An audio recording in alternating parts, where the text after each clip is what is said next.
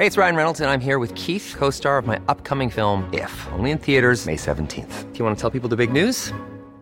All right, I'll do it. Sign up now and you'll get unlimited for $15 a month in six months of Paramount Plus Essential Plan on us. Mintmobile.com slash switch. Upfront payment of $45 equivalent to $15 per month. Unlimited over 40 gigabytes per month. Face lower speeds. Videos at 480p. Active Mint customers by 531.24 get six months of Paramount Plus Essential Plan. Auto renews after six months. Offer ends May 31st, 2024. Separate Paramount Plus registration required. Terms and conditions apply if rated PG.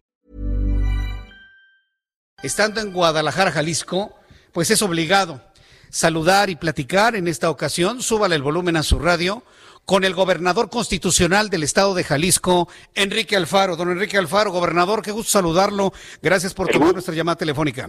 Al contrario, gusto mío, bienvenido a tu casa. Un gusto tenerte por acá. Hemos estado felices en Jalisco, ¿eh? hemos estado muy contentos en la ciudad de Guadalajara. Se ha hecho un trabajo extraordinario y lo que he notado, he notado es que mucha gente aquí en Jalisco, específicamente en Guadalajara, pues haciendo los protocolos de cuidado de COVID-19. Ya vio los datos, gobernador, 10.794 contagiados en 24 horas. ¿Cómo lo ha hecho usted en su entidad? Coméntenos, gobernador. Pues lo hemos hecho junto con los ciudadanos. Primero te diría que el esfuerzo ha sido enorme. La verdad es que después de estos eh, nueve meses, eh, el cansancio es, eh, es mucho. la gente ha hecho su parte, el gobierno creo que ha hecho la suya.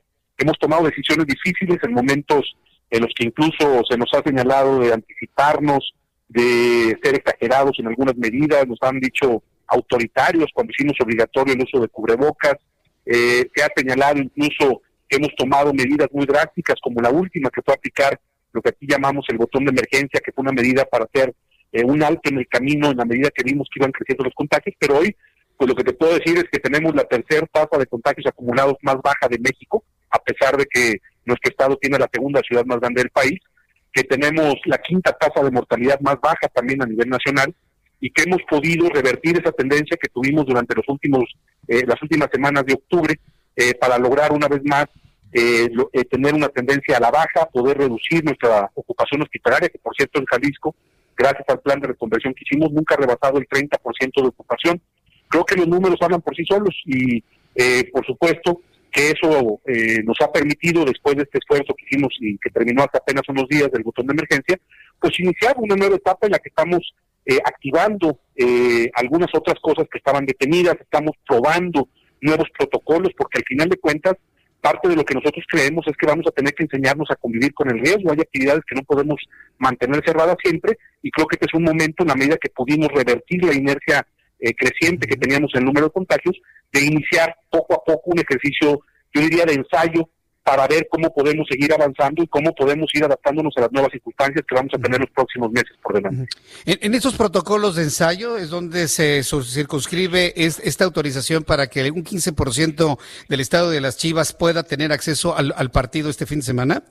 Es parte de las decisiones que se tomaron en la mesa de salud de privilegiar eh, la posibilidad de activar eh, algunas eh, actividades, valga la redundancia, sobre todo al aire libre. Eh, de hecho, el domingo pasado pudimos retomar la vía recreativa de nuestra ciudad, que es una actividad importante también eh, para los eh, tapatíos. lo estamos haciendo con evidencia de que en actividades de este tipo, en espacios no cerrados, el riesgo disminuye, es el caso de los estadios, y a diferencia de lo que se hizo en algunas otras ciudades, en algunos otros estados del país, se autorizaron, se autorizó la apertura de los estadios al 50%, Aquí decidimos hacer un esquema piloto, es decir, lo que estamos autorizando es un partido de fútbol para ver cómo operan los protocolos y darnos cuenta de si verdaderamente podemos seguir operando ya eventos de esta naturaleza. Hay que recordar, lo que nos imaginamos primero es que el eh, fútbol pues no es una actividad esencial, podríamos decir, bueno, pues, qué necesidad de darle para adelante este tipo de cosas. El mismo debate era cuando activamos los cines o cuando abrimos las playas pero al final de cuentas tenemos que entender que esto es más allá de, su carácter de actividades de entretenimiento, también generan empleos, también son actividades económicas y no pueden permanecer cerradas eh, indefinidamente, inclusive ya en Europa, a pesar del momento difícil que viven, anunciaron apenas hoy en la mañana que ya va eh, a iniciar el regreso de las personas a los estadios en la competencia de la Champions League, uno de los torneos más importantes del mundo. Lo que queremos, sobre todo, es entender cómo funciona el protocolo que se diseñó para que la gente poco a poco pueda regresar a los estadios. Y esa misma discusión que se dio sobre si era conveniente o no hacer eh, o tomar este tipo de medidas, fue la misma que se dio, insisto, cuando se abrieron las playas, por ejemplo, en Puerto Vallarta decían que iba a haber un caos, pero si se aplican los protocolos correctamente, si la gente respeta las reglas, podemos seguir avanzando. Eso es lo que queremos probar y sí, en efecto, pues ha generado eh, polémica como cada una de las decisiones que hemos tomado, pero creemos que la evidencia muestra que cuando se hacen las cosas correctamente se puede seguir avanzando en la reactivación económica. Es que está complicadísimo, gobernador, el poder equilibrar este asunto que tiene que ver con la salud pública y, la necesidad económica de muchas familias. Por ejemplo, en la capital de la República tienen el problema ahorita con la Basílica de Guadalupe de mantenerla cerrada, pero todo el comercio alrededor de la peregrinación guadalupana de los próximos días está pasando aceite, como se dice popularmente, ¿no? Eh, con una caída en las ventas del 95 o más por ciento. Usted ah, eh, con estas decisiones trata de evitar un fenómeno como el que se está viviendo en la capital de la República? Eh, bueno, yo lo que creo es, tienes toda la razón, el, lograr este equilibrio entre el cuidado de la salud pública eh, y el no desfondar la economía es de lo más complejo que, con lo que hemos tenido que lidiar en la pandemia. Hay que recordar que nuestro Estado inició su programa de reactivación económica ya hace tres meses y somos el segundo Estado, por ejemplo, del país que ha generado más empleos, por encima, por cierto, de la Ciudad de México. Somos el Estado, somos un Estado que a la fecha, el día de hoy, eh, sin terminar todavía el año, ya superamos el 20% la inversión extranjera directa que tuvimos el año anterior. Es decir, Jalisco ha eh, sabido avanzar en el proceso de reactivación mientras se cuida la vida y la salud de todos. Pero sin duda es un ejercicio que genera tensiones. Como tú planteabas ahorita el tema de la Basílica de Guadalupe, bueno, nosotros hace unos días tuvimos una de las, eh, una de las peregrinaciones más grandes que hay en el país, que es la de la Virgen de Zapopan, que se tuvo que cancelar. Hemos tomado decisiones muy duras, no, no hay que olvidar que Jalisco fue el primer estado que canceló clases al inicio de la pandemia. Fuimos el primer estado que suspendió eh, actividades públicas y grandes eventos. Recordemos simplemente que el día que se celebraba en la Ciudad de México al inicio de la pandemia el concierto Vive Latino, nosotros ese día justamente estábamos cancelando un partido de la Chivas, fíjate las coincidencias. Es decir, cuando se tienen que tomar decisiones difíciles, a nosotros no nos ha temblado la mano. Aquí en Jalisco las reglas son para cumplirse. Si en la Ciudad de México se dice que las reglas son para que las haga o aplique quien quiera, pues es decisión de las autoridades de allá. Pero creo que en muchos sentidos esa aplicación de las reglas y el haber tomado decisiones a tiempo son precisamente lo que nos permiten decir que tenemos condiciones para dar un pequeño paso. Y un pequeño paso significa medir cómo nos va, evaluar los resultados del protocolo que vamos a aplicar para el caso de los estadios y obviamente si hay necesidad de detenernos, de parar o de dar un paso para atrás, estamos listos también para hacerlo. Correcto. Vamos a estar muy pendientes del resultado de estos análisis que van a realizar sobre esta experiencia ahora con este partido de fútbol. Pero además del manejo de la pandemia de COVID-19, gobernador, lo que le ha dado a usted una gran visibilidad noticiosa también es, su participación dentro de la Alianza Federalista. Diez gobernadores que se han mostrado, pues, no sé si llamarlo combativos o por lo menos defensores de lo que han considerado sus derechos y sobre todo con las participaciones federales. ¿Cómo, cómo va la participación de los 10 gobernadores? ¿Cuál es la fuerza en este momento de la Alianza Federalista? ¿Cómo le vale usted, gobernador? Pues la alianza surge como resultado del agotamiento del modelo de la CONAGO.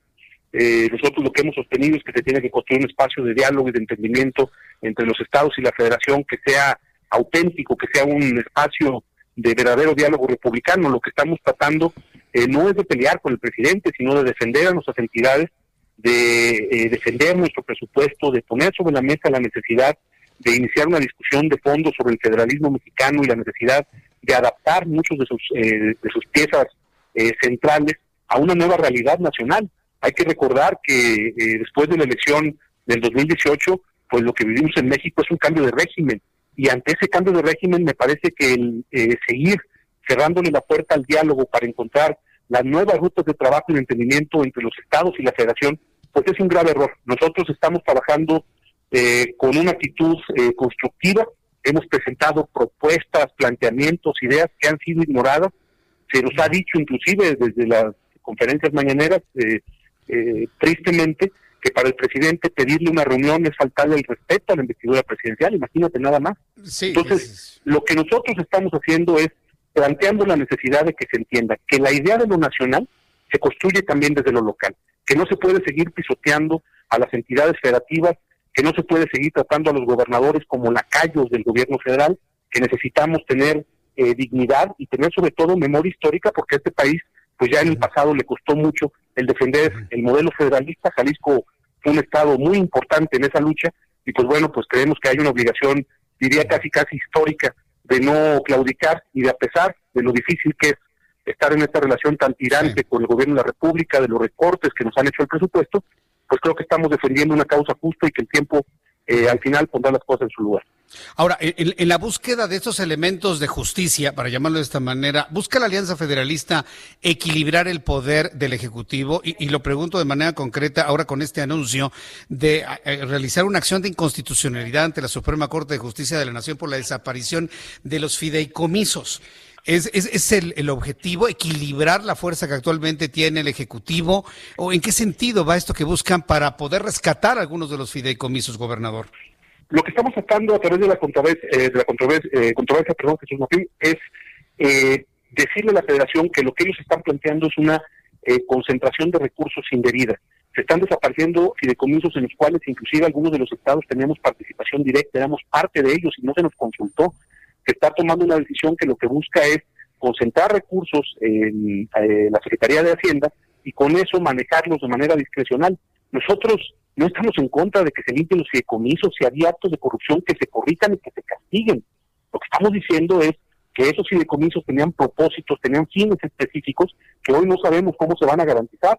Que lo que nosotros estamos pidiendo certeza, que no haya discrecionalidad, que los recursos estén etiquetados para cumplir fines específicos y lo que hace la desaparición de los, de los fideicomisos es precisamente violentar este principio eh, de racionalidad y de certeza en el ejercicio del gasto público. Entonces, eh, el, planteamiento de la controversia es muy sólido, tenemos un equipo eh, jurídico muy, muy, muy fuerte, eh, creemos que tenemos la razón, vamos a ver cómo actúa la Corte en este sentido, ya ganamos una, hay que recordarlo, con la suspensión de las medidas que se tomaron en materia de política energética, particularmente para limitar la inversión en energías limpias, lo cual es un verdadero contrasentido contra nuestros compromisos internacionales como nación, eh, dimos la batalla, logramos la suspensión con esa medida y yo confío en que esta controversia está sólida, está bien planteada y que puede evidentemente revertir esta decisión centralista de desaparecer los fideicomisos y de concentrar los recursos para manejarlos como el gobierno federal, como el presidente se le antoje. Pues, señor gobernador, no me queda duda que el estado de Jalisco y su gobernador están en el centro de la noticia. Estaremos muy atentos de la evaluación que se haga sobre el asunto de COVID en los estadios y también de esta eh, controversia que se está promoviendo desde la Alianza Federalista. Yo quiero agradecerle mucho que me haya tomado la llamada telefónica, agradecerle la hospitalidad, la calidez que hay en el estado de Jalisco para recibir a nuestro programa de noticias. Eh, yo estoy seguro que va a haber muchas oportunidades de seguirlos visitando aquí en Jalisco y llevar este programa de noticias para comunicarnos con el auditorio de todo el país. Gobernador, muchas gracias por este tiempo. Al contrario, será siempre un honor y, eh, recibirte y, agradezco muchísimo la oportunidad de estar en tu programa. Te mando un abrazo y, gracias por la visita a Jalisco, Jesús Un abrazo. Fuerte abrazo, gobernador, que le vaya muy bien. Hasta la próxima. Gracias. Es el gobernador constitucional del estado de Jalisco, Enrique Alfaro.